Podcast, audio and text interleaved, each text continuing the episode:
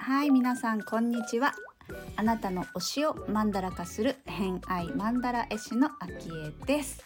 この番組は星読みを交えながらゲストの好きなものを語っていただく番組となっております、えー今回のゲストは前回に引き続きサロンド味方のマッティこと松本直子さんお招きして第2回目なんですけれども、まあ、今回お話しいただいたのはですね、えー重機ガントリークレーンっていう、まあ、通称キリンとか言うんですけど、えー、と重機港とかにあるこう貨物船から貨物をこう、ね、引き上げるみたいな重機のお話だったりとかねかなりニッチなところが好きなんですけどはい。あの偏愛リストもめちゃくちゃいっぱい送ってくれたので概要欄にある偏愛リストも見てもらえればわかると思うんですけれども、まあ、そういった、えー重機のガントリークレーンのお話だったりとかあとはねあの水亀座的なお話結構入ってきてます。えー、なおちゃんのホロスコープ最初に紹介しますと月星座が水亀座金星星座がお羊座になりますその月星座水亀座って実は私も同じ月星座水亀座なんですよねなのでちょっとすごくそれ分かるっていうことがかなりこうビビッときてるので、まあ、その辺のお話だったり水亀座をお持ちの方はちょっとね自分とリンクさせて聞いてもらえると面白いんじゃないかなと思ったりもしています。はい、それでは、えー第2回目お聞きください。どうぞ。だから私、重機とかも好きなのかも。どういうこと？急に。急にあのですね、なおちゃんはですね、重機がクレーンとかの重機が好きなんだよね。ガントリークレーンがまた、ね、ガントリークレーン。わこれあの偏愛マンダラわの中で私も書かせていただいたんですが、あのキリンみたいに首が長い、あれは港とかが多いの？港の船の荷物を下ろすっていうクレーンで、すごいね、もう夜景とか夜見ると、まあ、なんて神々しい、もう素晴らしい眺めだなと思って、あれが欲しいんです。初めて会ったのはどういう時だったの？神戸ですよ、神戸。じゃあ大人になってから？大人になってからなんです。よ。北海道にあそこまでずらっと並んでるってなかなかなくて、そうね、なんか工業地帯とかさ、あのー貨物が出入りするところじゃないとまずないよね。そうなんですよ。苫小牧とかあるのかなちょっとな何機かあるんですよ、ね。あ、何機かはあるんですあるんです。よ。でも。神戸めちゃくちゃあってもそうなの。もうキリンキリンキリンキリンみたいな。もう見渡す限りキリンみたいな。うわあもうここ私住みたいみたいな。私がじゃあ検索して見てたキリンは神戸かもしれないね。神戸かもしれないです。最近 TikTok 全部あのクレーン重機の TikTok 私。すごい！めちゃくちゃかっこいいですよ。本当に。それは何？佇まいなの？それとも動いてる時？乗っている方の TikTok で、だから操縦席からの眺め、あ、上からってこと？あのー下なの？操縦は。あのキリンのお腹っていうかお股っていうか、なんていうか、あそこがコックピットになってるんです。上にあるんですよね。ね。そこからこうし下にこう荷物があるのを見ながら上げていくっていう。そのそれをそこそこからの、えー、とカメラがそこにあって映してるってこと？なんかそんなところ見見られないじゃないですか。まず乗れないのでね。確かに確かに。ブルドーザーぐらいだったらね、なんかのイベントとかで乗れるかもしれないんですけど、うん。大きな高さのあるクレーンって多分本当に免許ないと乗れないので、うん。その乗ったことない、やったことないみたいなものが見れるってすごいっていうのと、それを考えた人最高だなと思って。だって人間がね、一人で何十人何百人で船の荷下ろしするって言ったら本当大変なのによくぞ考えてくれたみたいな。うん。あれは何？あの、土地っていうか、港のところに埋め込まれてる状態。いや、なんかすっごいゆっくり動けるんですよ、あの人。え、動けんの？そう。でもすっごいゆっくりなの、大きいから。でもさ、すごい長くて重いものをこう持ち上げるからさ、重心が後ろにとかさ、下でしっかりがっちり押さえなきゃいけないじゃん。きっあと。、なんかキリンフォーメーション変わるんですよ。ビューンってこう移動するときだけなんかこの門見たくなって、ウィーンってなってて。。移動の時と作業の時はちょっと形が違うんだ。そうなんですよね。この話需要ありますか？私も今聞いてて、今聞いててこれ誰が聞くんだろうってちょっと思った。ねそうね。でもいや、いるよ、いるよ。ちびっこだったらなんか喜んでくれそうな。重重機好きな子いるよね。ガントリークレーンって言うんだよって教えてあげたい。ね、教えてあげたいです教えてあね。ロマンを感じるんで、そうやって何かこう、それを作った人ってすごいなっていう。だから、あー物を作る人はやっぱり好きですね。うんすごい。なって。うんやっ。ぱ尊敬しますし、それを生み出すってね、どんだけ労力がかかるんだろうって、このラジオを考えて毎日配信をしようと考えた秋江藩もすごいな。毎日ですよ、毎日。毎日、毎日配信頑張ってます。ま頑張ってる感じないけどね。結構。いや、週1かなって思ってたんですよ。そしたら、毎日っていう。最初は週一って思ってたけど、会える人ががぜ少ないと思って、絶対面白くないわって思う。で、しかも1時間番組で週1なんて、そんな長いの 聞けないし、って自分で。なるほど、なるほど。そうそうそうか、それでもう短く切って毎日っていうう。ん。ね、面も白い。すごい。だってね、その、なんかこう、収録して、ただ配信するってやっぱり思いがちだけど、そこにはもういろいろ下準備をして、星をね、こう、ゆ見たり、復習をして、何書いたっけ私、あ、そうだそうだって言って、準備、下準備をして、当日を迎えて、収録して、その後、一回聞き直して、あ、じゃあこことこことここ使えるなとか、ほら、いろんなね、こうやることがあって、出来上がるじゃないですか、あの15分番組が。ねはい。その通りですね。すごい思いと熱量がこもってるでしょ？これがまたすごいんですよ。なんで？15分番組。なんですか？これは褒め番組になってるの お互い褒め合うっていう。いや、本当に。いやでもね、面白い。さみんなのね、好きな話がやっぱね、面白いよね。それこそさ、なおちゃんも、あの、自分の、自分らしさみたいなさ、自分の好きなものの中に浸る時間を持つといいよみたいなさ、とところもあるから、ちょっとなんかに似てる感じはあったりするなってかん勝手に感じてるんだけど。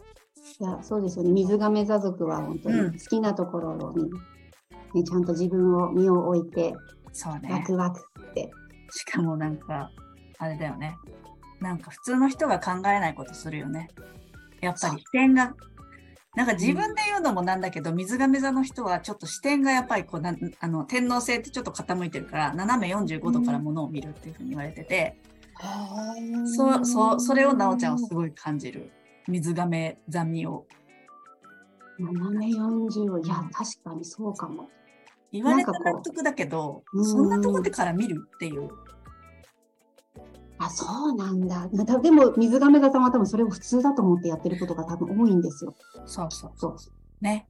うんそうなんだよね。だけど、こう、人に伝えようとしても伝わらないかったりとか、なかなかこの伝えるって難しいですよね難。しいよね。なんできれば見て感じてっていつも思ってますもん。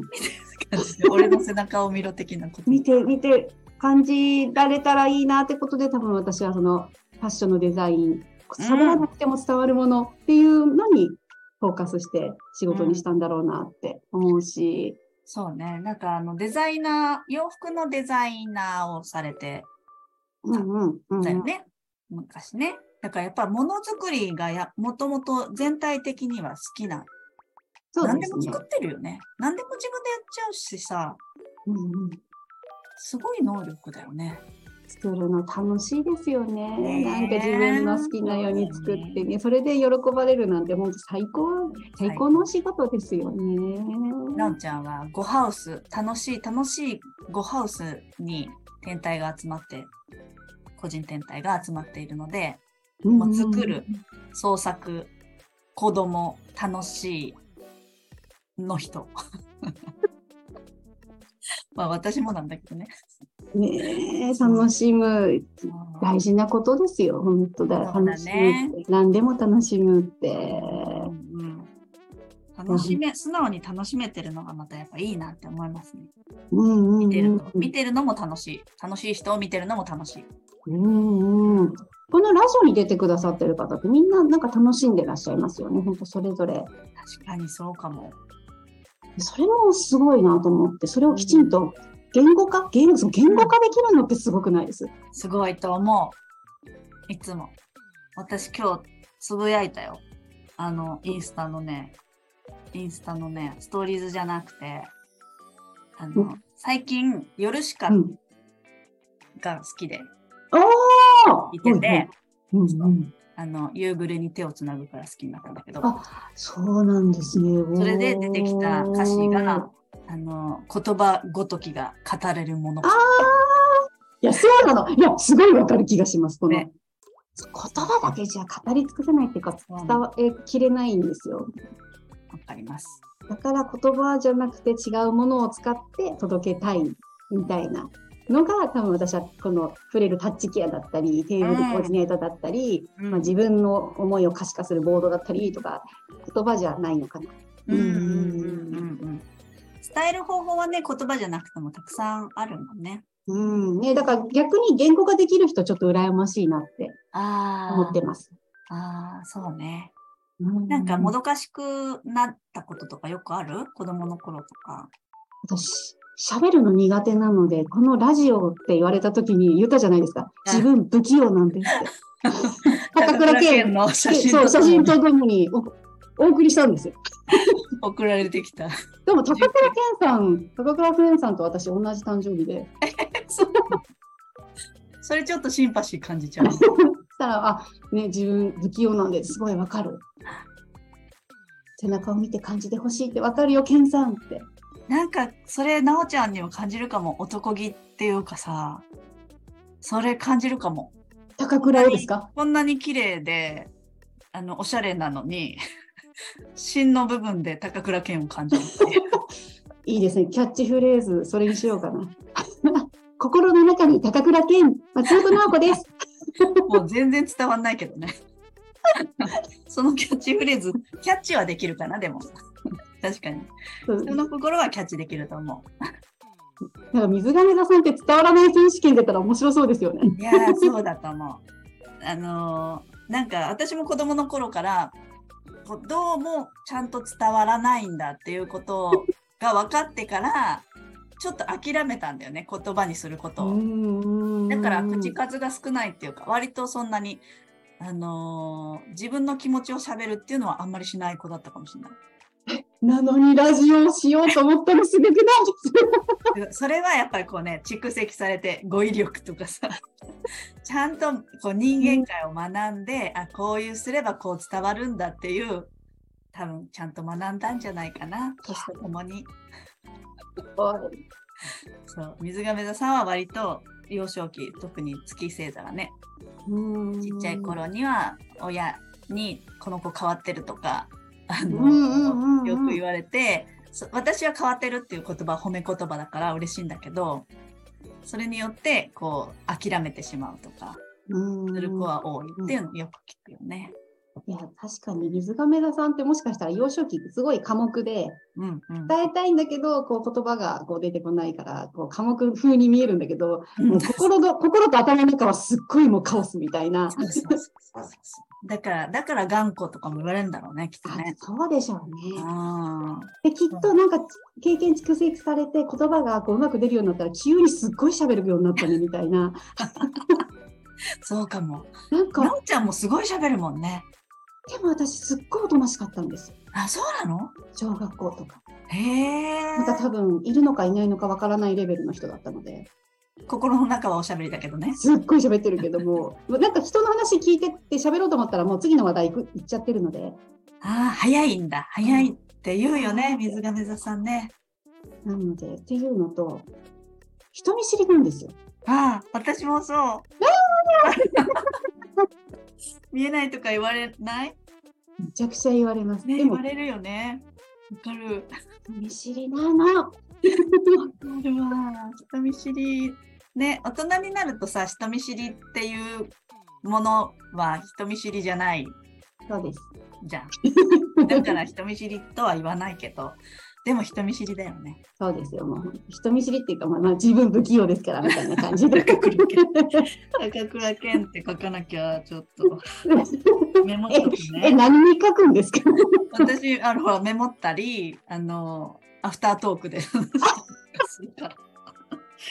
これを書いとかなきゃいけないなと思って。あれですよね。あの、スタイフの表紙が高倉健になったりとかするんですよね。マンダラちょっとぼかし高倉健のなおちゃんのマンダラ入れるしよう コラボレーションさせコラボレーションですね。自分不器用なんだけど多分伝えたいからどうどうしたらいいんだろうっていうのを試行錯誤して、うん人間界で修行を積んだ今、うんなんだろうなって。そうだね伝え方をちゃんと覚えたんだね、うん。偉いいやーよかった。偉いよかった。面白いよね。本当に。本当に面白い人だなって思っています。私は。いえ、もう本当に普通の一般ピーポーなんで。普通の人はねそうなんだよね。面白い。わあとはねあといやいっぱいあるんですよ。時間だけが過ぎていきますあら、無情に過ぎていきますいや本当ね。に。本当にね収まるかなって毎回話してて思ってねいます。皆さんもそうですが。はい。ということで今回の「偏愛マンダラジオ」いかがだったでしょうか？まあ話すことがちょっとね偏愛が多いので終わるのかなってこの時はすでに思っていましたけれども。はい水亀座さんどうですかね？わかるっていう人いますか？なんか、まあ、割とやっぱり私の周り水亀座と魚座は結構多いんですけど、まあ、その界隈で見てると同じ感じだなって思う人は結構いるので共感できる部分あるんじゃないかなと思ったりしています。うんちなみに高倉健さん水亀座でした。しかも太陽月水星水亀座という私と全く同じ個人天体をお持ちだったっていうね衝撃 私も自分不器用ですからだったっていうねことが分かった回でございました。はいということで、えー今回第2回目以上となります。えー次回3回目が最終回となりますが、えー楽しみにお待ちいただければと思います。ということで本日もお聴きくださりありがとうございました。今日も良い一日をお過ごしください。偏愛マンダラ絵師の秋江でした。ではまた。「